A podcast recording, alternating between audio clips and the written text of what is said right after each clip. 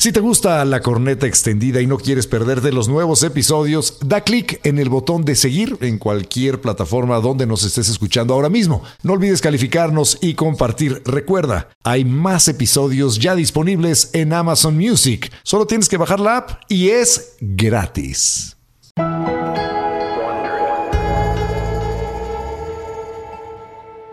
Este podcast contiene lenguaje explícito y está dirigido a un público adulto. El mensaje puede considerarse vulgar y ofensivo. Recomendamos discreción. La corneta extendida. Totalmente extendida para llenarte de placer informativo. Deja que se descargue en tu aparato nuestro elixir auditivo. Si tu vicio ya era la corneta extendida, será tu perdición. Entrégate al libertinaje conceptual y refocílate nuestra posilga digital. Cada semana el tema más duro. Y el más actual que nos dé la gana abordar. Sin censura. Sin tapujos. Sin vergüenza. Cada martes te entra uno nuevo. Un nuevo episodio de La Corneta Extendida. Muerte, Muerte, muerte, muerte, muerte, muerte, muerte. Está con nosotros el doctor Francisco López. Francisco López, ¿puedes por favor explicarle a la gente por qué te invitamos a ti y no a ningún otro médico a hablar acerca de la muerte? Bueno, porque tengo, además de ser médico, me dedico a los cuidados paliativos, es un posgrado en cuidados paliativos, que, ¿Qué son los cuidados paliativos? que es el área de la medicina que aborda a todos aquellos enfermos que tienen una condición de terminalidad o unos eh, enfermos que no tienen una expectativa de curación, enfermedades que los van a conducir a la muerte. Cuando te, te- te dicen, sabes que tienes una cosa que no se te va a curar, no hay manera de hacer nada por ti, lo único que podemos hacer es paliar, que es de ahí viene el, el- la De ahí viene, de ahí viene. ¿Qué es paliar? No Paliar- a paliar, que es distinto. Esto es No, paliar. palear es otra cosa. Palear son los güeyes que te van a enterrar. Esos van a agarrar una pala, le van a echar tierra a la caja y te vas a la chingada. Pero Eso aquí, es apalear. Exacto. ¿qué Paliar es, controlar. Paliar es el control de síntomas, pero va más allá de solamente controlar los síntomas. Cuando un enfermo se encuentra en una situación eh, de un diagnóstico de una enfermedad terminal, pues es un impacto no solamente emocional, físico, social, familiar, en, fin, o sea, se involucran muchos aspectos de, de la vida del enfermo. El tener una idea de que, de que vas a morir, pues la, la mayoría de las veces aterra, aterra al enfermo, entonces además del sufrimiento físico, se agrega también el sufrimiento emocional. Híjole, pues sí, es que es, es muy duro pensar que se va a acabar la vida, que se va a extinguir, que ya vamos a dejar de existir. Pero es más duro el trámite, ¿no? El, el- el pensar, puta, ¿qué voy a sentir? ¿Qué va a pasar por mi cuerpo? ¿Cómo se va a ir apagando? ¿En qué momento se determina que ya estoy muerto y, y- y no agonizando? Hay un, hay un punto exacto en el cual la vida se escapa, se, se O sea, van ¿cómo esos se, cómo se 21 define la muerte? gramos que ¿Cómo pesa se el define la muerte? Pues la muerte está definida de varias maneras. Puede ser desde aspectos filosóficos, religiosos, sociales, en fin. Nosotros en, en medicina paliativa consideramos el acto de morir.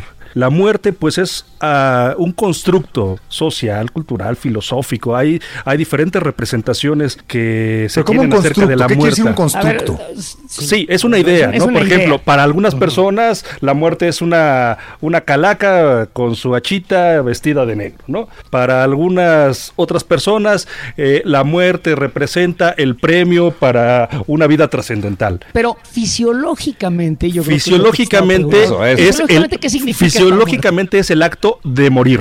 Y el acto de Bueno, morir sí, significa el que no tienes, obviamente, ya las funciones fisiológicas, corporales y neurológicas en tu cuerpo. O sea, deja ¿Cuándo de se declara la muerte? Médicamente, Exacto, ¿cuándo ¿en qué declaras a una momento? persona muerta? ¿En qué Cuando se momento para el corazón, Como, como decía cuando Eduardo, se para el corazón, 21 gramos. cuando se para el corazón, cuando ya no hay signos vitales y cuando el cerebro no tiene función alguna. Ok, ¿y, y cómo lo determinas? O sea, médicamente, ¿qué te, o sea, tú puedes decir, esta persona a lo mejor ya se murió en su camita, la ves que ya no se mueve, pero un médico tiene que hacer una cierta Sí, mediante una, valo- de- de la mediante persona. un- una valoración, habitualmente el diagnóstico es clínico. Ves la rigidez, ves el cambio de la coloración de la piel, eh, exploras los signos pupilares, tomas pulso, ves a nivel cardíaco si hay o no actividad, en fin, es eh, la rigidez post-mortem.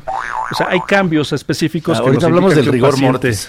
Que, que- que es lo que nos dice que el paciente ya está muerto. A ver, doctor, primero que nada, eh, hay, hay varios mitos alrededor de esto, pero yo quiero conocer un poco más de tu trabajo, entenderte un poco más. ¿Ha- ha- ¿Has visto mucha gente morir? Pues a lo largo de esta trayectoria, pues aproximadamente unas 3.000 unas 3000 personas a las que hemos ayudado en el camino para el fina- en el final de su vida. Pero has presenciado el momento, el momento, porque a mí esa es una de las cosas que más me llama la atención de, de- de esta plática contigo, el momento en el cual una persona deja de estar. ¿Cómo es? Es un, es un escenario que puede ser desde lo más impactante a lo más tranquilo. Y todo depende del cómo vayamos preparando al enfermo para ese momento. Habitualmente cuando la muerte llega de manera inesperada y cuando no tienes la conciencia de que tu cuerpo va sufriendo un deterioro por una enfermedad que no tiene una expectativa de cura y existe un rechazo a ese proceso o una resistencia a ese proceso, habitualmente la muerte tiende a ser un poquito más tormentosa eh,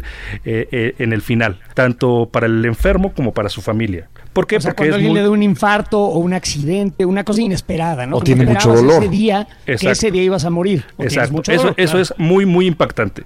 Sin embargo, en un enfermo que tiene una enfermedad prolongada, que además está acompañada de sufrimiento, que además trae un desgaste a la familia, no solamente físico, sino que también económico, que en el que se juega la esperanza de tener una, una curación y en el que a veces, y en la mayoría de los casos, no existe alguien eh, oportunamente que le diga al enfermo, ¿sabes qué? Derívate a cuidados paliativos porque tu enfermedad en estas condiciones no tiene No te vas a recuperar. no te vas a recuperar. Y entonces esa esperanza y ese amor desmedido y esa y esa ilusión por recuperar la salud, pues hace que el enfermo sufra a veces más y que se someta no solamente a, a tratamientos que pues ya no van a brindar un beneficio, sino que además van a mermar su salud y pues en la mayoría de los casos también devasta económicamente a la familia. Sí, o sea, hay veces en que pues, lo que toca es lo, lo que toca, ¿no? La resignación y los cuidados paliativos, el, el hacer que la muerte pues sea llegue de, la- de una manera más amable. Quisiéramos conocer tu versión al respecto. Esta idea de que el alma abandona el cuerpo en el momento de la muerte y que incluso ha sido pesada y que un- una persona al morir pierde exactamente 21 gramos, que es lo que pesa el alma. ¿Esto es cierto? Eh, pues mira, ¿Cómo no me ha tocado comprobarlo, pero eh, en- dentro de un grupo de cuidados paliativos existe un grupo multidisciplinario en el que, bueno, si el enfermo lo requiere, pues hay acercamiento con tanatólogos, hay acercamiento con psicólogos, con filósofos, se hacen recomendaciones de que el enfermo se acerque a su credo, por ejemplo, y muchas veces eso también contribuye a que tengan... No, no, no, no, no, no, Doc, nos estás dando la A ver, vuelta a la sí. pregunta. O sea, ¿realmente tú crees qué que has crees? visto 3.000 personas morir? ¿Crees tú en tu, eh, digamos, en tu concepción del mundo y después de haber presenciado más de 3.000 eh, personas que dejan este plano de existencia, ¿crees que algo deja el cuerpo o simple y llanamente deja de funcionar la máquina? Pues no me ha tocado comprobarlo. Nunca has pesado ¿te ha a una persona ¿Te al ha morir. tocado? No, no. ¿Te ha tocado, por ejemplo, ver morir a un ateo?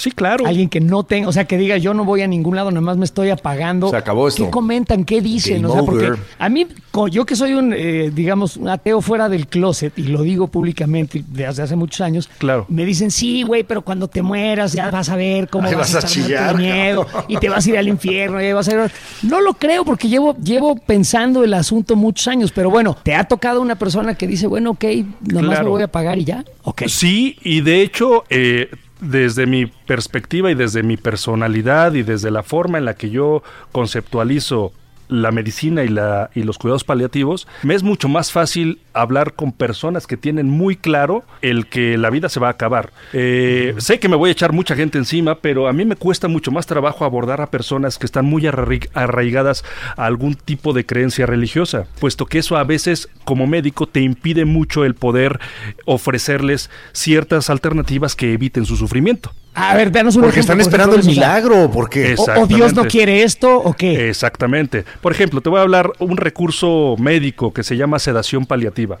La sedación paliativa es un recurso terapéutico que se utiliza en pacientes que tienen síntomas refractarios. Eso quiere decir que si tienes dolor y no estás respondiendo con las terapéuticas adecuadas a las dosis pues altas, no estás respondiendo, que estás en una agonía, que te falta la respiración, que sientes que la vida se te va, pero no logras logras morir. Entonces hay un recurso en el cual dormimos al paciente, pero no es provocando su muerte, sino que es dormirlo para que no sea consciente del momento en el que la muerte llegue. ¿Sí? O sea, y esto evita el sufrimiento. Y eso evita el sufrimiento. Vamos a decirle, vamos a decirle, hay una palabra para ellos muy fea y, aterradora, pero son los estertores de la muerte. Exacto. Cuando no puedes respirar, cuando sientes una opresión. Digo, sientes, sienten las personas que se mueren. Yo no me he muerto todavía, no sé. Pero me imagino que en algunos casos estos últimos momentos sí pueden ser muy dolorosos y o muy aterradores aterradores, agónicos y que impactan muchísimo, uno, al enfermo, que es el que lo está sufriendo, y dos, a la familia.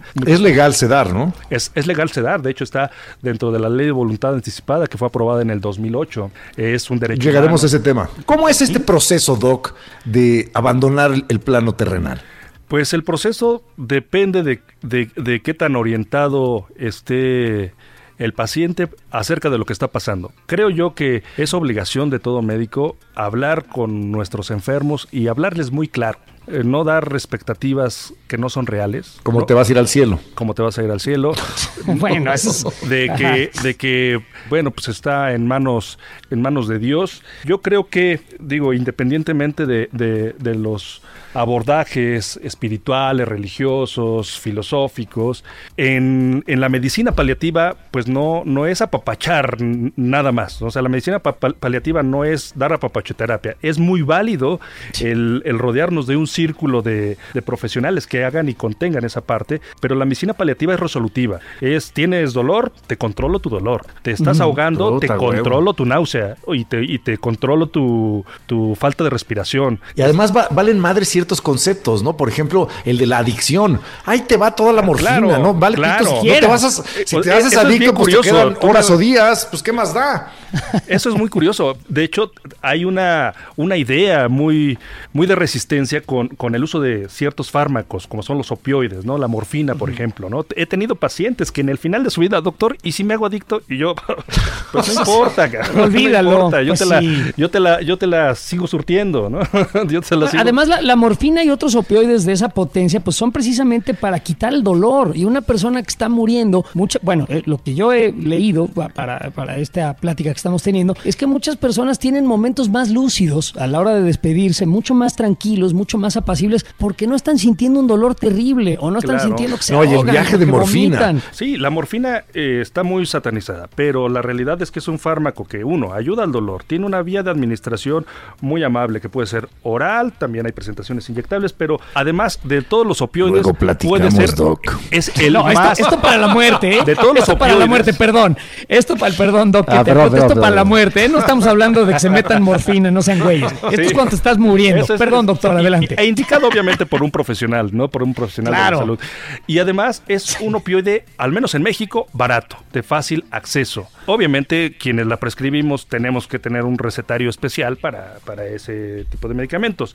Pero vaya, muchas veces el ofrecer a un paciente un tratamiento que pueda parecer satanizado o desconocido es lo que a veces lo lleva a más sufrimientos. Y prefieren someterse a, esa quimioterapia que pues ya no tiene sentido, a esas aguas límpidas milagrosas que solamente le sacan dinero, A radiaciones. A radiaciones que en ciertas etapas ya no tienen una justificación.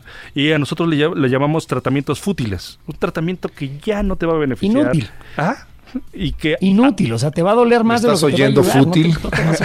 fútil. Exacto.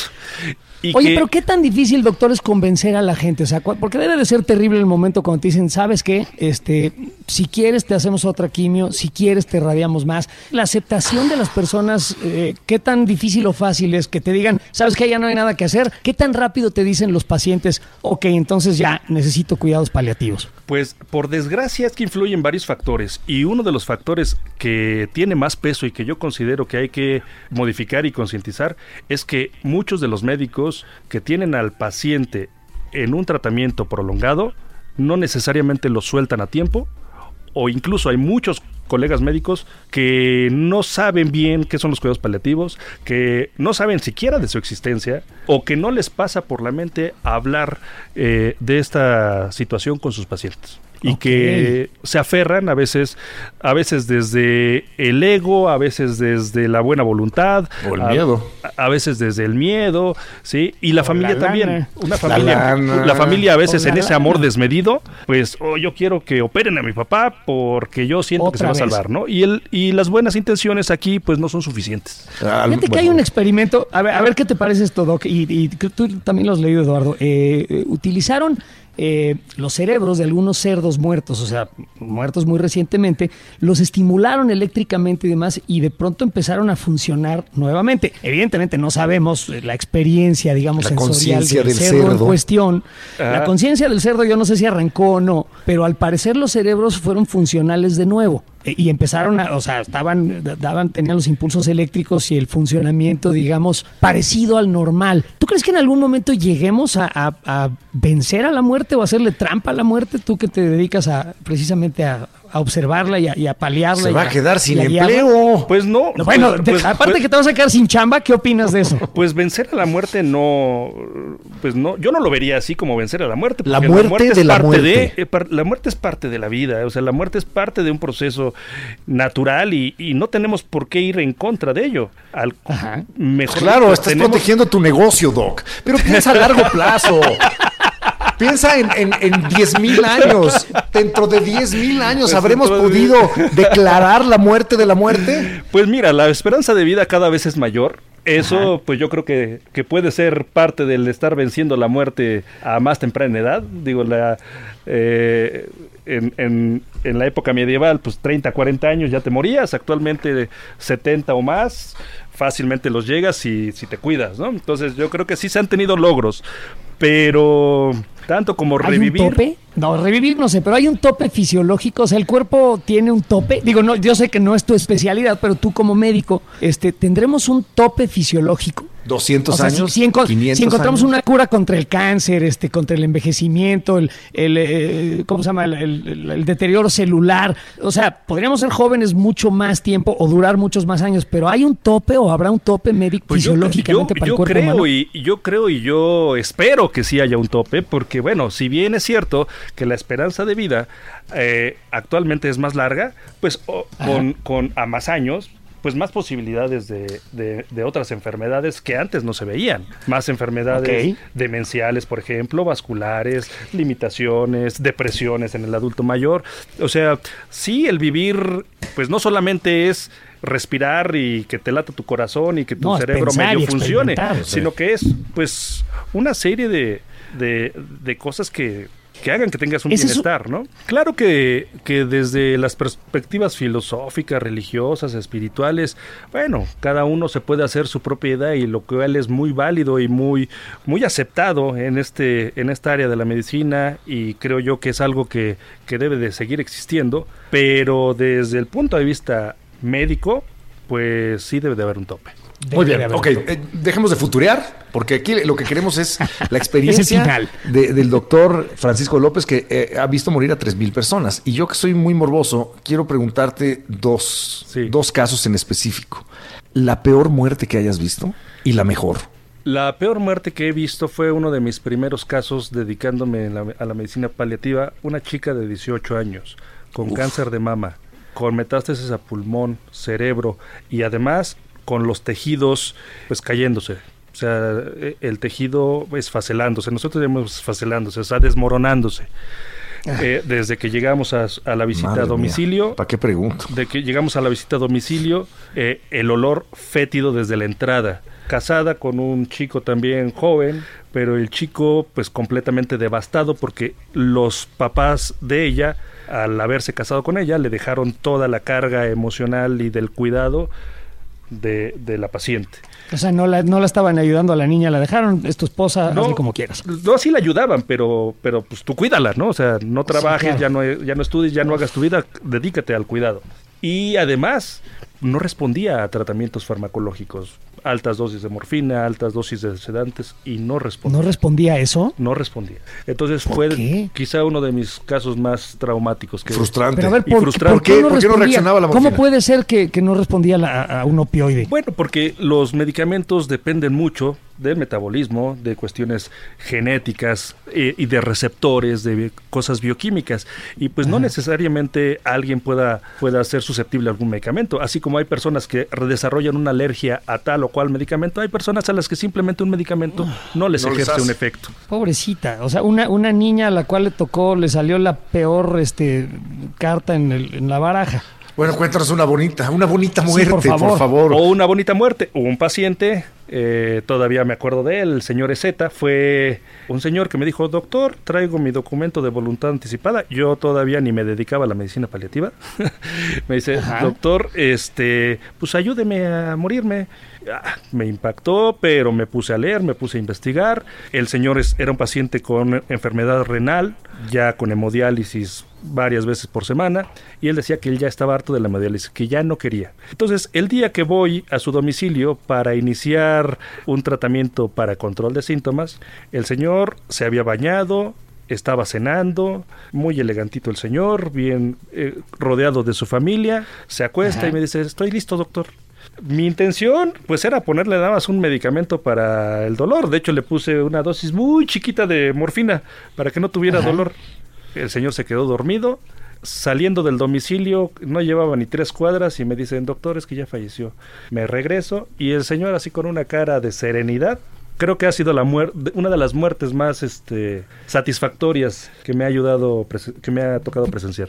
Fíjate, doctor, eso, eso está increíble porque se tomó el tiempo de, de reunir a su familia, de tener un momento agradable, de tener una cena, este, y de, y de hacer las paces, ¿no? Con este final que nos ha de llegar a todos, a todos los que están oyendo este podcast. Me encantó a la mí, muerte a del Eduardo, señor. a ti. Me parece que es una manera, digamos, consciente de recibir lo que en realidad, y al principio de esta plática lo dijiste tú, es un proceso natural, es una parte de la vida. Así como nacer es parte de la vida, morir también lo es. Me parece que enfrentarla de esa manera es lo más sano. Aquí estamos tocando dos conceptos que me parecen muy interesantes. El primero es el de la voluntad anticipada, que Sí. como dices, doctor, desde 2008 existe. Yo puedo decir, eh, quiero que si ya no estoy yo en control, alguna otra persona eh, se encargue de que ya no me traten de alargar innecesariamente la vida y me dejen morir en paz. Exacto. En eso consiste el acto de voluntad anticipada. Es muy útil. Si, si tienen la posibilidad y tienen eh, a quien dejarle esa responsabilidad, háganlo. Yo se los recomiendo, de verdad, por experiencia propia, vale la pena tenerlo. Y el, el segundo tema que me parece muy interesante es la eutanasia, Doc. ¿Por qué no podemos en México decir, esta persona ya no se va a curar, esta persona se quiere morir, como este, como este señor que nos dijiste que me pareció maravilloso, y como sucede en países ya más avanzados? ¿Qué opinas al respecto? Bueno, pues la, eutanasia siempre va a ser controversial, ¿no? Y obviamente existen grupos a favor, grupos en contra, como siempre, ¿no? Vamos a definirla primero. O sea, La eutanasia- ¿qué sería eutanasia? Voy a poner la diferencia ¿El entre una morir? sedación paliativa y una eutanasia, no, ¿no? es que mira. Ajá. Por ejemplo, una eutanasia es hacer las medidas farmacológicas necesarias para inducir una muerte. O sea, Inducir la muerte no es lo mismo que, que paliar el dolor y dejar que la muerte Que llegue dejar de impedir. por sí No es- misma. no es o lo sea, una cosa es causarla, la eutanasia es causarla. O sea, La- conscientemente exacto. decir, te voy a dar este fármaco que te va a parar te el voy, a, corazón. te voy a poner un- una inyección. Eso no se permite en México. La una inyeccióncita letal con buena intención, ¿no? Sí. Ok, sí. ¿no? Este, y la sedación paliativa, ¿qué es? O sea, no te estoy modificando, ni adelantando, ni retrasando tu muerte. Simplemente te voy a dejar dormidito para que no no estés consciente No de sufras. los sufri- del Entonces, sufrimiento al final. Hay una gran diferencia. Por Hay una ejemplo, un, un- diferencia. un caso infame o famoso, como lo quieran ver en Estados Unidos, del doctor Kevorkian, que tenía El una maquinita, era la máquina, la máquina Kevorkian, que él no te administraba nada, pero te daba una maquinita que tenía las agujitas, tenía un botón Claro. que tú oprimías y tú solito te matabas. Fíjate que desde nuestra experiencia sí es muy común que los pacientes, doctor, ayúdeme a, a morir. Sin embargo, si, si desde, el, desde la- el abordaje médico y en conjunto con las demás áreas, tú ayudas al paciente a que no tenga sufrimiento, la mayoría de las veces esa idea de querer morir ya no, ya no es este, tan, tan en firme. Vaya, o sea, Ah, ¿sabe qué, o sea, doctor? se sienten un poquito mejor. Exacto, exacto. Ok. O- o sea, mejor no, mejor no, mejor no. Doctor, ayúdeme Pense, a pense. morir, pero cuando les controlan los síntomas, ya su perspectiva cambia. Entonces yo creo que, Wow, al menos sí, desde, pues sí, desde, sí desde, mi, desde mi postura, de mi, de mi postura, pues la eutanasia puede jugar muchas cosas chuecas, ¿no? O sea, se pueden hacer muchas cosas chuecas. Los terrenitos del abuelo, vamos Exacto, a aplicar Adelantar el porque son, testamento. son líneas, son líneas muy delgaditas, ¿no? Que, que, que disfrazadas de eutanasia pudieran caer en, en actos no éticos. Sin embargo, eh, la, la sedación paliativa y los cuidados paliativos como tal, pues cuidan mucho esa parte, cuidan esa parte de, de- de la ética, del preservar la dignidad humana. Oye, y desde, desde tu perspectiva y habiendo presenciado la, la salida de tantas personas, hablábamos de más de 3.000, ¿tú ya hiciste las paces con la muerte, Doc? ¿Tú tienes, por ejemplo, una sensación de, de tranquilidad eh, Claro. a la hora de enfrentarla? ¿Cómo te sientes? Claro, fíjate que, fíjate que mi, mi perspectiva ha cambiado y ha cambiado muchísimo. Mi formación antes de ser médico en paliativos es, soy urólogo de entrada, ¿no? Ok. Ya después me formé en medicina paliativa y del dolor. No he dejado ninguna de las dos áreas, al contrario, las, las he complementado.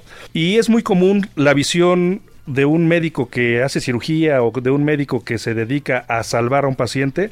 A veces nos gana el ego, nos gana el éxito profesional y no sabemos soltar a nuestros pacientes. Entonces, creo que desde esa parte he mejorado mucho en que ahora soy más claro, les abro más el, el campo a ¿Él? mis pacientes Ah. y a esos pacientes Ah, con ah, cáncer. uf. A estos pacientes con cáncer de riñón, con cáncer de próstata, que antes, pues les decía, ¿sabes qué? No te puedo operar, pues arréglatelas como puedas. Ahora. No, no, pero doctor, creo ahora- que no me entendiste mi pregunta. No, sí, sí, pero. acerca pero- de tu pero muerte. exacto. Ya eso, precisamente, esa vivencia para con los pacientes, pues a mí me ha preparado para mi muerte. Creo que yo no tendría ningún problema si, si, si la muerte en algún momento llega tanto de manera inesperada como avisándome antes, ¿no? ¿Cuál Pues sí. prefieres? Pues que me avise antes, esa sí la prefiero. Yo también, ¿sabes? Mira, una súbita inesperada no me gustaría nada. O sea, qu- quiero verla, considerarla, saborearla. lo que es, ya me voy, Sí. ahora sí, Sí, yo sí también quiero. ya prefiero verla de frente, verla venir. Digo, no me, no me, actualmente no me asusta. Lo que sí me asustaría y lo que a la mayoría de la gente le asusta es morir con sufrimiento. Correcto. Pero para eso existen los cuidados paliativos, los exacto. paliativistas como el doctor Francisco López, que nos acompaña el día de hoy y que esperemos no requerir de sus servicios en un buen tiempo, pero que nos da mucha alegría que existan seres humanos que se dedican precisamente a eso. Y si ¿Dónde alguien nos está buscar, escuchando y no? te quiere encontrar, Doc, Pues nuestra clínica se llama Clínica del Dolor Comedem. Ok. Comedem. ¿Y tienes eh, en redes sociales? ¿Se les puede Red- buscar? redes Eh, ¿cómo? sociales, sí, eh, página, redes sociales. No sé si puedo dar teléfono. claro, claro. Claro, puedes dar lo que tú quieras. 55 44 30 33 70 y 55 44 30 33 71. Esto es en la Ciudad de México y también tenemos una sucursal en la ciudad de Querétaro. Bueno, pues y- si ahí ustedes o un familiar suyo lo requieren los servicios, pues llámenle a la de ya, ¿no? Porque ya oyeron todo lo que todo lo que les pueden ayudar en este proceso. Ibas la diferencia gigante que hace. Y me imagino que de repente este, trabajas en tándem con sacerdotes, ¿no? Pues sí, eh, ha- hacemos, hacemos eh, un proceso holístico, integral, con la familia. Pues sí, para quien lo requiera. Sí, entonces, si requieren sacerdote, ahí ustedes avísenme también. Imagínate la mala obra que le haría yo. El servicio completo. Me- Ajá. La mala obra que me podría hacer Eduardo mandándome un sacerdote si sabe que me estoy sí, sí. muriendo. Ah, pa- cuenta que me con muera del- ello. pero pa' que me muera del pinche coraje, güey. Tenemos, Voy a llevar al ten- obispo, ten- güey. tenemos norteño y puños de tierra también. Eso. no, puños de tierra. Puños de Gracias, tierra. doctor. De verdad. Gracias por la plática. Un placer, doctor, platicar de algo tan, tan espeso, tan macabro, pero tan natural y tan normal como es la, la mismísima muerte. Yo quisiera cerrar con una frase esta sección que me parece eh, que lo escuché alguna vez a mi suegro, que me parece muy buena. Dice que en la vida, pues muchas veces necesitas suerte, pero la última vez que necesitas suerte es cuando más suerte necesitas. Ah, cabrón. Sí, pues que tengas una buena muerte. Así que se las deseamos a todos buena muerte, Eduardo. Buena muerte para mí. Buena muerte para ustedes que escuchan. Y Que buena muerte para el doctor Francisco. El doctor Francisco López de los cuidados paliativos. No, de verdad, ¿eh? Y, y después de esta plática, sí creo que no es un mal deseo desearles a todos que mueran bien. Morir sin sufrimiento, eso es lo más bonito que nos puede pasar en la vida. Totalmente de acuerdo. Gracias, Doc. Un abrazo. Hasta luego. Gracias a ustedes.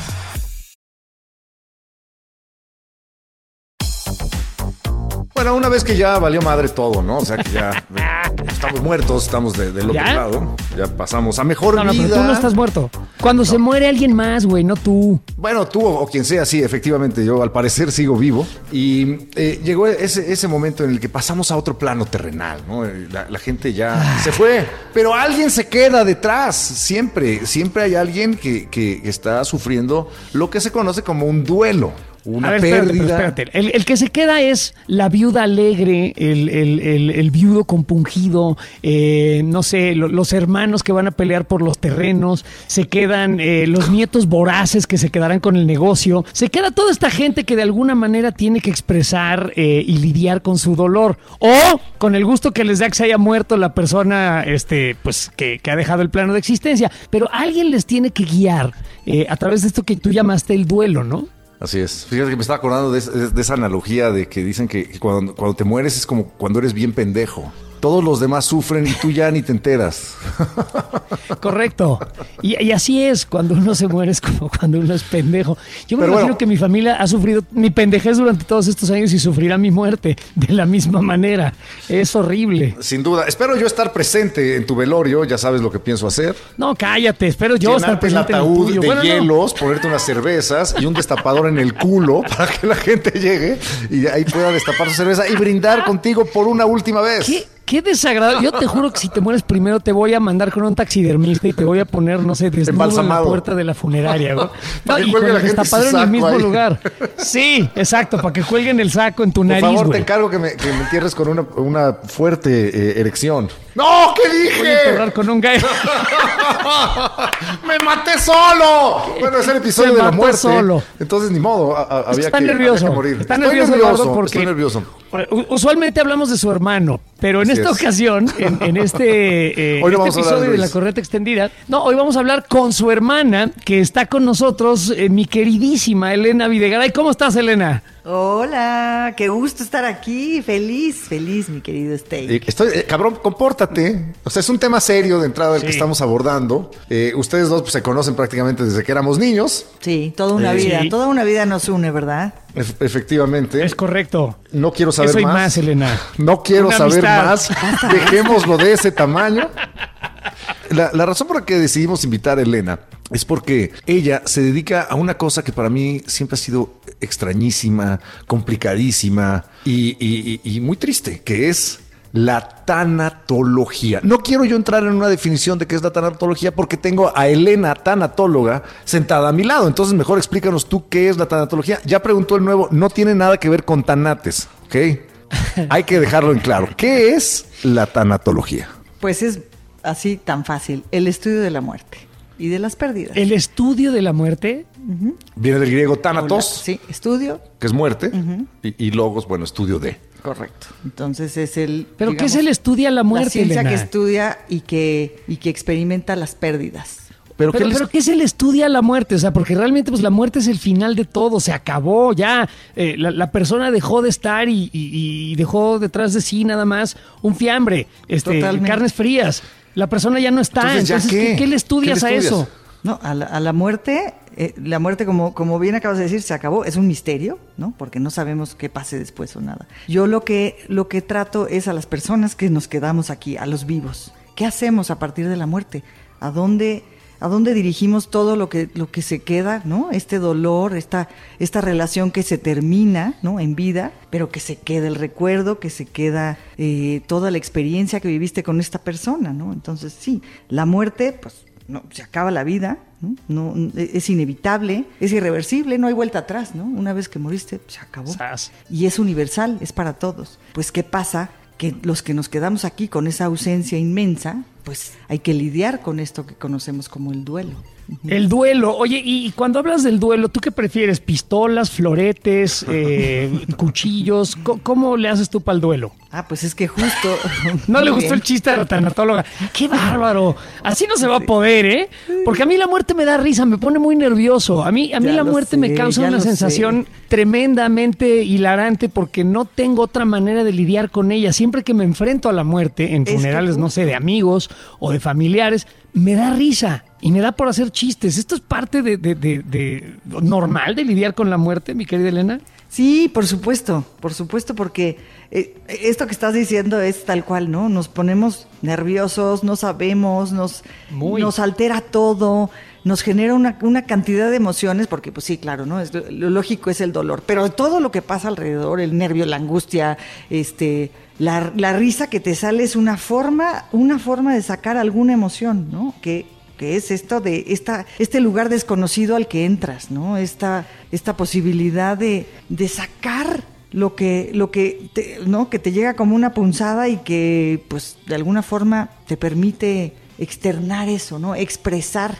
Yo, yo me acuerdo del último eh, funeral al que fuimos juntos, José Ramón y yo, que desafortunadamente ya nos ha tocado ir a varios. El último fue el de nuestro querido Pulpomo, ¿no? Eh, eh, Rentería. Y, y era, era un- una sensación muy extraña, porque además de la, la- la increíble pérdida, la increíble tristeza que sentíamos, lo estábamos viendo ahí acostado el güey y parecía que estaba sonriendo, ¿no? Y además traía Sí. su, su corbata del América. Y yo que me pasé haciéndole chistes y él haciéndome chistes a mí. Por cierto, qué contento estaría ahorita con los resultados del AME y, y- y los de Pumas, pero al margen de eso, eh, el güey, pues daban ganas de decirle, ya, pulpo, levántate, o hacerle un chiste. Y, y- y al mismo tiempo, pues estábamos destrozados por adentro, pero no dejábamos eh, eh, de, de- de ejercer lo que nos vinculaba con él, que era el humor. Yo me ¿Qué vuelvo un uno? pendejo cuando llego a, a los, a los yo velorios. también. Una vez le dije a una tía, muchos días de estos, te lo juro por mi madre.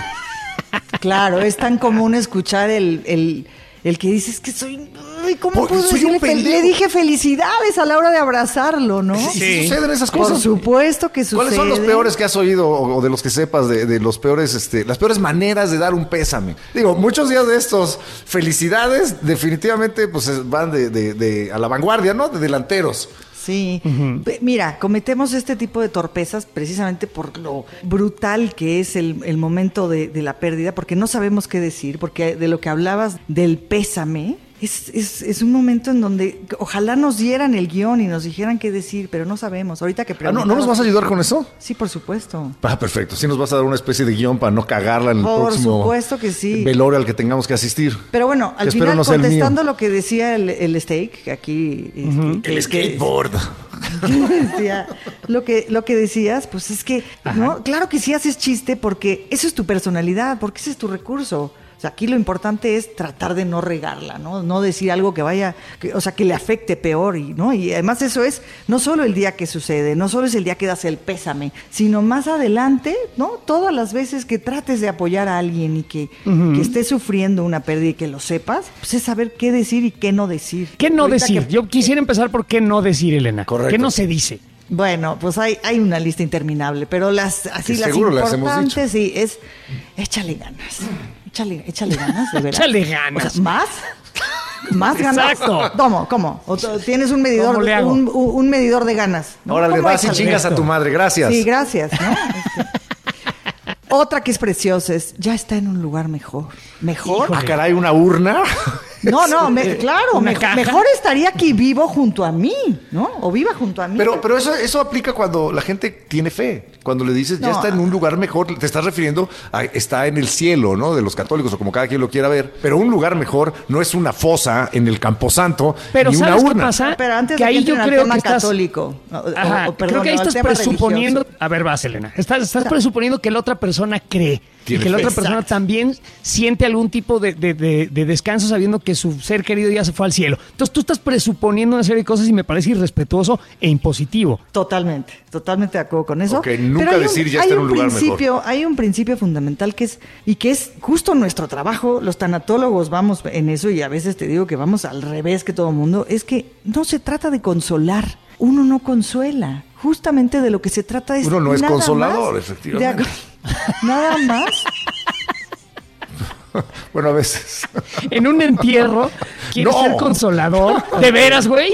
¿En serio? Perdón, perdón, es que es, no, es el vicio de años de estar con un pinche estaca. O sea, discúlpame, por favor, Elena. Ay, güey. Bueno, e- efectivamente, fuera, fuera No, de eso... No, no consolar. No toca consolar, no toca hacer sentir bien, decir todo lo que lo bueno, porque no hay nada bueno. ¿no? Cuando muere alguien a quien amas, no hay nada bueno. Lo único que puedes hacer es acompañar y mostrar tu cariño y nada más. Y, y si mostrar tu cariño es hacer un chiste, qué mejor. ¿No? Se trata de abrir el tema, ¿no? De, de hablar de la persona. Es, no, no, no, a ver, no me distraigas, ¿no? Bueno, no, no, no, no me quieras este, cambiar el tema, porque por más que quieras, yo solamente estoy pensando en la persona que no está. Entonces, nada más era como puntualizar eso, ¿no? No, no, no, no hay manera Fíjate de que- hacerme sentir bien. Nada más estate ahí junto a mí, ¿no? A no ver, le tengas te miedo quisiera al comentar, silencio. por ejemplo, cómo lo hacen en, en, eh, ahora que llevo ya algunos años viviendo en Estados Unidos, siempre me pareció muy curioso viniendo de México, la manera en que ellos se reúnen, eh, tra- traen comida, traen eh, bebida eh, y van a la casa No van de, de de la persona que murió, no van de negro. Y de lo que se trata la reunión es, bueno, un poco de, de platicar de la persona, de, de- de decir, oye, pues es que la última vez que lo vi pasó esto. Es como una reunión entre amigos y familiares que platican. Aquí en México, y digo, no estoy diciendo que una cosa sea eh, mejor que otra, como que sentimos la necesidad de llegar con una cara así larguísima y llorar y, y el abrazo y el llanto. Y yo creo que incluso amplificamos el asunto. Yo cada vez que voy a un funeral, lo único que puedo decir es te quiero mucho y estoy contigo. Perfecto. Es lo, es lo que siempre digo. Eh, Te quiero Un mucho, estoy aplauso, contigo. le- eso doy es un lo que abrazo hay y que ya no digo más. Pues yo Eso. creo, ¿no? Porque no hay, no hay nada más. Yo creo no que es ya hay cierto, algo que ya no es cierto. Lo entendiste. que su- usualmente dice es, no sabes cuánto me pesa Y lo duro que es. y lo mal que me sabe. Manches.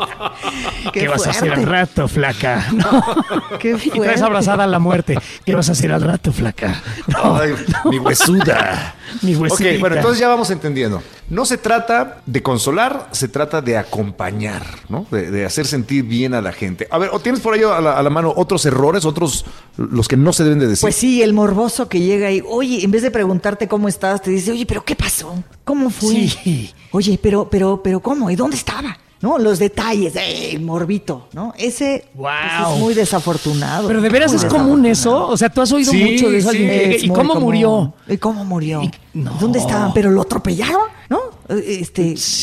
Claro, porque pues digo, somos seres humanos Bueno, y nos despierta Que también, el más, morbo. más allá de, exacto, más allá de juzgar a esa persona morbosa, lo que sucede es que también hay una gran curiosidad sobre la muerte, porque todos de alguna manera eh, le, le tememos o no la queremos, eh, la queremos, digamos, tan tarde como se pueda. Entonces yo siento que también el morboso eh, también está de alguna manera sufriendo ese dolor, y si no el dolor, el miedo a la muerte. Entonces quiere saber cómo pasó. Y también ¿Me va a doler muertes cuando yo me muera? ¿no? O sea, ¿me va a doler cuando yo me muera? ¿Me voy a asustar cuando yo me muera? Depende cómo haya sido el evento en el que se fue la persona, si fue un accidente, si, si fue un- una, agonía muy larga, una enfermedad súbita. Entonces la gente pues sí tiene ese morbo, pero lo que nos estás diciendo es hay que aguantarse no. el morbo. Sí, Vas hay a que dar ser el pésame, no de metiche. A ver, en el pésame se lo das a la persona, ¿no? O sea, estás tú, te- otra vez, ¿no? Estamos los vivos. Entonces, ¿cómo estás, no? ¿Qué- ¿En qué te puedo ayudar? En fin, ¿no? Correcto. Y por ahí hay una que, que siempre me, me, me gusta hablar de ella porque todos, yo creo que no hay nadie que no le haya dicho que es, dime si necesitas algo. Si necesitas algo, llámame. Aquí estoy. Entonces, ponerle más chamba al que perdió al ser Ah. querido, ¿no? No me digas, yo, yo pensé que eso era muy bueno. Estoy, lo que se te ofrezca, estoy a tus órdenes. Este, Fíjate ¿no? que yo también lo he dicho, ¿eh? Ahora Pero que me lo estás dando y- más trabajo, me estás dando una chamba. responsabilidad más o una ocupación más. ahora- ahora veo que- mejor ofréceme algo, mejor dime, oye, eh, si quieres, este, te hablo y vamos a tomar un café, nos vamos a caminar, oye, mañana a lo mejor y no sé, Mm. este, puedo llevar a tus hijos al parque para que tú te ocupes de lo tuyo, porque vienen. Oye, fíjate que tengo un momento horno muy- industrial, digo, para que no gastes. No es cierto, tengo un restaurante. No, no es Pon tú, cierto. pon tú. Algo que necesites. Tengo un ¿no? asador. Buenísimo.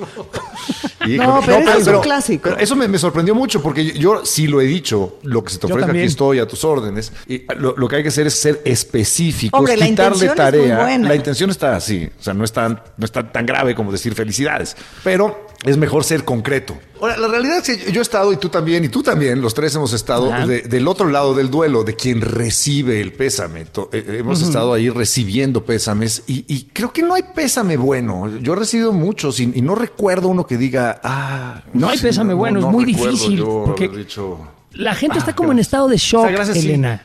Justo, No, la el- primera, el, el primer, la primera el etapa, shock. digamos, el primer mes, los primeros tres meses, A mí no me gusta hablar de etapas, yo no creo en esto, vamos, no, no es algo que se caracteriza, no, no me gusta, yo, yo creo que cada duelo es distinto y único y cada quien su proceso y sus tiempos, ¿no? También esa es otra, el tiempo lo cura todo, ¿no? Verás que el tiempo, no, no es el tiempo, eres tú. Eso también medio caga que te digan, este, el tiempo lo... Sí, pero en este momento me estás diciendo que dentro de unos años me voy a sentir bien. O, o te están abaratando la muerte del ser querido, están diciendo se te va a olvidar, te duele ahorita, pues se te va a olvidar, entonces le están restando También, importancia a la persona que se fue. Le están ¿no? restando este peso Sí, al dolor de la sí, gente. Y esa es una de las, de las grandes expresiones y preocupaciones. No se me va a olvidar, no, no se te va a olvidar. No, lo vas a ir manejando, pero bueno, eso es como parte del proceso. Pero, pero sí es importante esto, ¿no? De, de no es el tiempo, eres tú. Vayamos ahora, eh, ya, ya se murió. Ya está muerto, ya es un fiambre, está en una caja, lo van a cremar y se lo van a llevar en una urna. En, el, en los días posteriores, en los meses posteriores, tu amigo, tu familiar, tu, tu hermano va a requerir de ti. Pero ¿cómo, cómo debo yo de abordar el, el- el apoyar a esa persona? ¿Debo de estar jode y jode todos los días? ¿Cómo te sientes? Oye, ¿te sientes mejor hoy? ¿Le hablo en una semana? ¿Le hablo en dos? ¿Le llevo unos chocolates? ¿No me aparezco un rato? ¿Le doy espacio? ¿Qué, qué es lo que hay que hacer? O digamos, Sí, una guía que general, porque yo sé que los individuos son distintos. Yo quiero decir una cosa, porque me parece que hay una. Yo sé que dices que no hay etapas, pero hay una parte del duelo en donde pasan dos o tres meses y realmente la persona con la pérdida sigue muy triste, sigue sufriendo profundamente, pero a casi todo mundo a su alrededor ya se le olvidó. Ya lo ven, ven a la persona y ni siquiera se acuerdan. ¿Hasta qué momento se debe de dar seguimiento, como decía José Ramón, y de qué manera a una persona que está sufriendo un duelo? Bien, justo. Nada más puntualizar que efectivamente, en- en- socialmente creemos que cada día va mejor, ¿no? Ya fui al velorio, ya cumplí, ya le di el pésame, El ya le dije lo adecuado, ya vino el novenario, todos los rituales que justamente favorecen el proceso de duelo, eh, ya pasó, ¿no? Entonces de repente ahí yo voy, con- yo considero que ya, ya va mejor y resulta que no, es todo lo contrario, ¿no? Porque es cuando ya no es la pérdida, es cuando empieza a, dole- a doler Empieza la, la ausencia. ausencia, correcto, que la se empieza a acumular Correcto. día a día, semana a semana, mes, mes, mes. Entonces viene la parte más difícil del duelo y es cuando el resto de la sociedad ya asume que la persona ya chingó, ya está bien, ya, no, ya no le duele. De ahí que sea un proceso tan íntimo, no, no solo privado, sino íntimo. Es mío y yo, yo habito este, este dolor y todas estas emociones que no sé ni qué hacer con ellas, que no sé dónde ponérmelas, que no entiendo, que siento que me estoy volviendo loco o loca y, y, y- ahí es cuando necesito y creo que, que es importante como tener ayuda. Y no, no me refiero solamente a, a profesional, de un tanatólogo, sino como del sistema familiar, ¿no? Y de tu, de tus amigos, de tu gente, para que llegue alguien y te haga un chiste, te distraiga, pero que no que no te aísles, ¿no? También, ¿no? Como que cada quien reaccione distinto. Hay quien quien come quien come como loco, hay quien deja de comer, ¿no? Como que se viene toda esta etapa de, de excesos o de, o de, o de exacerbaciones de, de, de sensaciones, de no entender. Y pues ahí es cuando más necesitamos a los amigos y a nuestra gente cercana. Y si es posible, un profesional que justo te va, te va a ayudar a tener las herramientas para afrontarlo, canalizar un poco y, y, a, y a entender que, no te estás sabe. volviendo loco. Nadie ayuda. Yo también he visto otro fenómeno muy interesante y es que pasados unos semanas o meses, la gente elude hablar de la persona que se fue. Yo he visto gente hacer maromas para no tener que mencionar la pérdida de una persona, ¿no? Eh, eh, El fallecimiento Y eso, de alguien. lejos de ayudar, Y eso tanto se daño. siente horrible. Sí. Dices, Bueno, está, está la expresión mexicanísima, ni hablar del muerto, güey. O sea, y es, es porque todo mundo ya, ya quiere acabar. O sea, ya, ya no te quiero volver a lastimar hablándote de tu ser querido que perdiste. Sí, ¿y qué crees? Te tengo Hay que andar como de puntitas. No hay manera. Al que el que está viendo la pérdida no se le olvida. Es como una presencia gigante, ¿no? Es el, el elefante blanco, pero enfrente de ti que no te deja ni ver Sí. para afuera. Y te sientes de pronto como perro en periférico porque no- no- todo mundo sigue y tú no entiendes nada y además nadie analogía. te lo menciona. Oye, bueno, eh, tu trabajo es precisamente asesorar a las personas, ayudarlas, apoyarlas a, a encontrar mayor paz, sentirse mejor eh, y por lo tanto constantemente todos los días hablas tú con personas que acaban de tener pérdidas dolorosísimas. ¿Cómo? ¿Por, ¿A quién se le ocurre ese trabajo? O sea, de- de dónde? ¿Por qué dijiste un día yo me voy a dedicar a la tanatología, a apoyar a la gente en sus pérdidas? Bueno, en primer lugar, creo que tiene que ver con mi vida personal, ¿no? Yo, yo igual que tú, ¿no? Pero tuvimos una pérdida de niños de nuestro papá y eso me llevó a decir no entiendo nada, justo esta sensación de ir creciendo y decir cómo, cómo, cómo, cómo pasa esto, cómo se vive, qué es este misterio, por qué, por qué a lo mejor Eduardo lo vivió de una forma y yo de otra y cada quien lo veía de forma distinta, ¿no? ¿Y qué pasa con eso? Y después, conforme pasaron los años y fui haciéndome adulto y, y que me fueron cayendo unos 20, entendí que tiene todo tiene como una explicación en mí misma, ¿no? Como, como si yo me permito entenderlo, administrarlo y manejarlo, como mi pérdida y la pérdida de los demás, pues se vuelve, se vuelve algo virtuoso. Y hoy, pues nada, a, partir de mucho estudio y de, de pues de aprender al respecto. Estudió y de, años para convertirse en tanatóloga. Y de conocer la, el punto de vista, ¿no? Y las teorías de muchos autores, pues hoy, hoy entiendo que sí hay una realidad, que yo, como les digo, yo trabajo con la vida y con la posibilidad de estar mejor, ¿no? A partir de, de una pérdida tan, tan difícil y una ausencia, pues que la ausencia se vuelva parte de ti, que vivas lo bueno. Y que eso, que aprendas a vivir lo bueno y que te quedes con con los recuerdos bonitos y, y salgas adelante. Eh, rápidamente, el objetivo del duelo, o sea, ¿cuándo es cuando dices, ya llega a la meta, que no existe eso, por supuesto? Pues cuando ya me hago yo cargo de mí mismo y estoy bien y le encuentro sentido a la vida y estoy en paz. Y me acuerdo y me puedo reír y me puedo, la puedo pasar bien. Sí hay un... Uh, perdón, ¿tú querías decir algo? ¿Hay un final? No, no, no, no, no, pero es que más sí bien... hay un punto, digo, hay un, ¿hay un punto, punto en el que pasas. En el que Uh -huh. el duelo está superado. Y yo estoy muy consciente de ello porque, y, y tengo eh, una clara fecha. Un uh -huh. día que estaba yo a los 17 años en, en, casa de José Ramón con otros amigos y de repente eh, llega la, la señorita de, del servicio y dice, mi papá había muerto siete años antes. Y dice, joven Eduardo, le habla a su papá. Órale. Yo volteo a ver así a José Ramón y a los otros güeyes y le digo, oye, Estaca, contesta tú, güey, a mí me da miedo. Porque además. Nos carcajeamos todos. Todos es... nos congelamos porque nos pareció de terrible gusto, porque sabíamos que Eduardo había perdido a su papá. Entonces, como que todos nos quedamos esperando a ver si, si se iba a poner triste, si iba a llorar, si iba a qué. Y el güey avienta un chiste y todo el mundo, ¡puta! ¡Uf!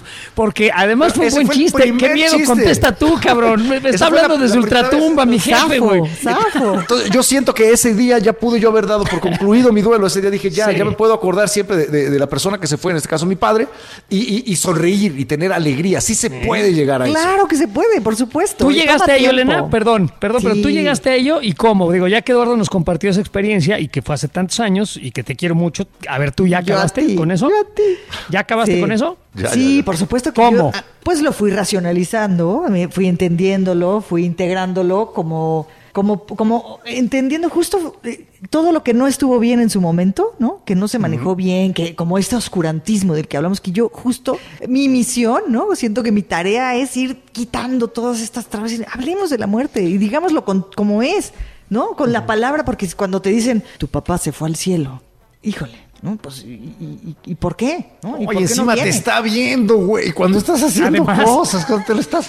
Bueno, en fin, ¿qué les digo? ¿Cómo es, cómo es un día en tu trabajo de tanatóloga, por ejemplo? Digo, no, no, no, no, no reveles detalles, pero, pero ¿qué, qué vives? Ah, me encanta. Pues ha, hablo con gente que ha tenido una pérdida y que está justamente en el proceso de dolor, pero para mí la maravilla es poder, el, o sea, es ver el antes y el después. En esa hora, en esa sesión, hablan, desahogan, sacan, ¿no? Vemos, movemos, ordenamos, entendemos qué, qué, qué, qué emoción, la, la dejamos ver, acomodamos y después de esa hora hay como un, una especie de alivio, ¿no? Empiezo a ver la recuperación y a mí ese proceso de ver cómo se van recuperando y cómo van logrando otra vez momentos de alegría, momentos de, de de paz, ¿no? De encontrarle sentido a la vida, de no decir, oye, es que yo también me quiero morir. Sí, claro que es un, es, es, lógico, ¿no? Es, es otra expresión, me quiero morir yo también. ¿Por qué? Pues porque el acercarme a la muerte me hace pensar en mi propia finitud, ¿no? Decir, pues, ¿y yo? ¿Y yo por qué me quedé? ¿Para qué? ¿Cuándo? Es, es, que existe este, este chiste, ¿no? De, de dices algo, algo de, de, alguna tragedia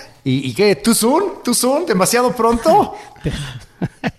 ¿Cuándo ya no es too soon? O sea, podemos hacer chistes de la conquista, ¿no? O sea, ya claramente sí, no sí. es too, too, soon, pero de repente hay unos... Eh, ¿Cuándo...? Mira, eh, chistes de la línea 12 del metro no se pueden hacer todavía. Todavía yo siento porque que no es chistoso. No es chistoso porque acaba de pasar y perdió la vida mucha gente. Pero San la muerte, Juanico, digamos, la tiene- explosión. Yo creo que ya está suficientemente lejos. Es que para, los mexicanos como que nunca es tu Zoom, ¿no? No, e- esa Va- es bueno, otra. Vamos a ver, vamos a explorar eso tantito. ¿En qué momento, y es más, en qué momento es sano hacer chiste de la muerte? No sé, tú cuando hablas con las personas a las que estás ayudando, ¿en qué momentos se siente esa libertad de que ya se puede? Ya podemos echar chistorete de esto. Yo creo que tiene que ver con cada, con, con cada afectado, ¿no? Con el que está doliéndose. Creo que es- le, le toca al otro al decir cuándo puedo y cuándo no, ¿no? Este, es, tan, es tan individual y propio, ¿no? Hay quien me dice es que no, no he podido ver sus fotos o me la paso todo el día viendo sus fotos. O sea, es, es inmenso el, el abanico de posibilidades. Entonces hay el que te dice él mismo el chiste generalmente, y eso sí, vale la pena, el que hace el chiste es el afectado. ¿no? Y ya los demás dicen, uy, ahí vas tocando de oído si te animas o no, pero es el afectado el que, lo, el que lleva la batuta y el que marca. Ok, el entonces no adelantarse aplica- al afectado No. a hacer el chiste. Esa es también otra Eso, buena eso recomendación. aplica para la tanatóloga y para los amigos, ¿no? Déjalo que él haga el chiste, pero tú no, No, vayas tú. a... No, te tengo uno mejor, güey, porque te acuerdas... No, espérate tantito. Aguanta. Este siempre me lo aguanté en vida, pero ya que está muerto, ahí te va. Pues no. Tranquilo. Oye, y bueno, este, ahorita que llevamos este tiempo hablando acerca de la muerte, desde el lado de los vivos y diciendo, híjole, qué terrible, pero voy a ayudar y demás, está nuestra propia muerte. Este, un- una, una persona que se dedica a lo que te dedicas tú, ¿cómo ve una tanatóloga su propia muerte? Qué bonita pregunta, Steak. Claro que yo, eso, eso, como parte de mi responsabilidad, lo hago, lo contemplo y, y tengo, mira, a este señor que tengo aquí junto, eventualmente ya le tengo preparado ese ratito de dos horas en donde me va a soltar la sopa y me va a decir todo lo que quiere para el día que se muere. La verdad es que yo espero que no me toque a mí, ¿no? ¿No? Mejor yo le doy mi, mi, este, mi idea de dónde quiero. Obviamente, pues sí es algo que, que hago y que me gusta y yo no soy de la idea de mandarlos a esparcir mis cenizas a Nueva Zelanda porque pues es medio... pues, Ah, yo quería conocer Nueva Zelanda. Pero bueno, exacto, ¿no? En ceniza. Pero sí, pues sí he pensado en ello. Me, me- me- me encanta, quiero decir, suena como súper feo, ¿no? Pero, pero me encanta pensar en mi muerte porque yo quiero una buena muerte para mí, ¿no? Me imagino pues, pues que todos. ¿Qué constituye una buena muerte para ti? estar con los seres que amo, estar en un lu- estar en casa, ¿no? Yo sí creo Ajá. que el bien morir es en casa, idealmente, y que sea, pues, obviamente, tratando de que el sufrimiento sea el menor, ¿no? Lleno de morfina, yo quisiera ir. Por ejemplo, ¿tú has pensado, Steak, en tu propia muerte? Yo realmente le Seriamente, tengo- eh, bueno, vamos, No, no, no, ahí te va. Es con que formalidad. Tengo una relación, tengo una relación muy extraña con la muerte. A mí, la muerte de, de otros, lo primero que me hace es enojarme mucho. Este, y después me da por llorar como una Magdalena, pero solo, donde no me vea nadie. Y luego me sale lo chistín. Esas son mis tres fases de la, de la, de lidiar con la muerte de alguien más. En cuanto a la mía, yo de verdad quisiera una eh, que pudiera ver venir. Considerarla. Este, Ah, pues espero que no me toque con mucho dolor. No, pero sabe, verla, verla con, con cierto tiempo eh, para a ¿Cuánto, todo- ¿Cuánto tiempo? ¿Se te antoja una ¿Cuánto muerte como, como de, avión? De en tres minutos se estampa esto contra la No, no, montaña, no, no, no, el no, suelo? no, no. ¿Quieres más No, tiempo? Esa, esa, esa, por ejemplo, me da terror. Este, eh, eh, por algo no me gustan las alturas. O sea, cuando estoy en un avión no me da miedo estar en un avión. Eh, alguna vez me he aventado en paracaídas, no me dio miedo. Lo que me da mucho miedo es un puente donde veo dónde me voy a dar el putazo. Va a ser contra esa piedra y me va a romper la espalda. Eso, el- al, dolor sí le tengo mucho miedo. Al dolor le tengo muchísimo miedo, pero a la muerte no. Porque para mí, que soy eh, totalmente ateo, que no creo más allá, la muerte es pues, solamente un proceso más, ¿no? Es un paso más de la vida. Estoy seguro que me voy a asustar cuando esté yo jalando el último aire y me dé cuenta que me estoy muriendo, pero quisiera yo, cuando me refiero a verla venir, es poderle decir a toda la gente que le quiero decir algo, decírselo antes de que me cargue la chingada, ¿no? Poderte Decirle a mis despedir. hijas que las quiero, a mi esposa, a mis amigos, este, o sea, de alguna manera poder eh, arreglar mis asuntos, y no mis asuntos económicos y demás, sino sentimentales antes de que se me apague la luz. Yo lo Eso es muy claro. Yo, yo- yo quiero morir como, como murió mi abuelo, que, que se quedó dormido, fue, fue muy afortunado. Y, y no como Ajá. murieron sus amigos que iban en el coche con él cuando se quedó dormido. Eso es horrible. Y yo te iba pensando, ay, de esa parte no me acuerdo. No me acuerdo. Sí, pero te voy a decir algo que a lo mejor puede parecer una obviedad, pero que yo, pues sí, insisto muchísimo con eso. Pues hay que planear la muerte, o sea, hay que siempre tener Sí.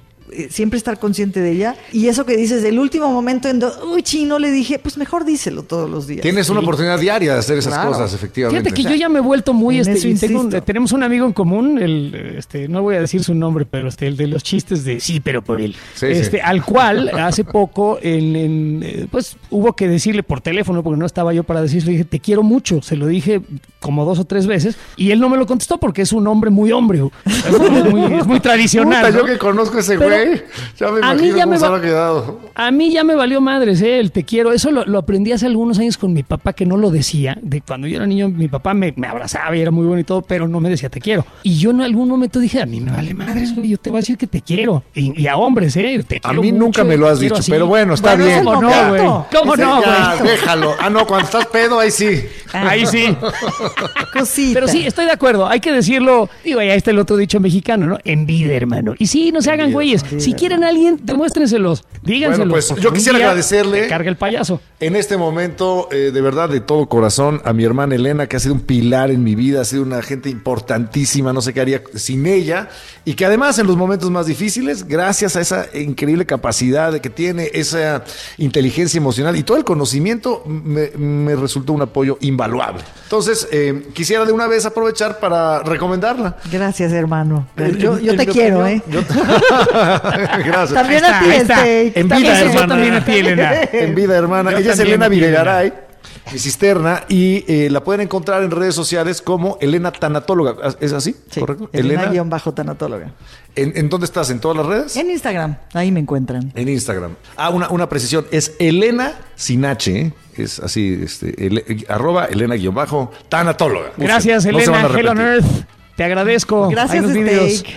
Gracias a los dos. ¿Algo más que quieras agregar? Eh, ¿qué- ¿Qué tipo de personas se pueden apoyar en ti? ¿Algo que quieras decir? A quien tenga la necesidad de salir adelante, a quien tenga una pérdida reciente o no reciente, que no sepa cómo manejarlo y que no tengamos miedo a hablar de la muerte, que al contrario, su ayuda, eso sana. Siempre es mucho más favorable hablarlo naturalmente, porque no hay nada más natural y que nos llega a todos que el proceso de morir. A huevo. ¡Viva la muerte! Madres, viva la muerte. Viva la muerte. Gracias, bien, Elena. gracias, Elena. Un abrazo.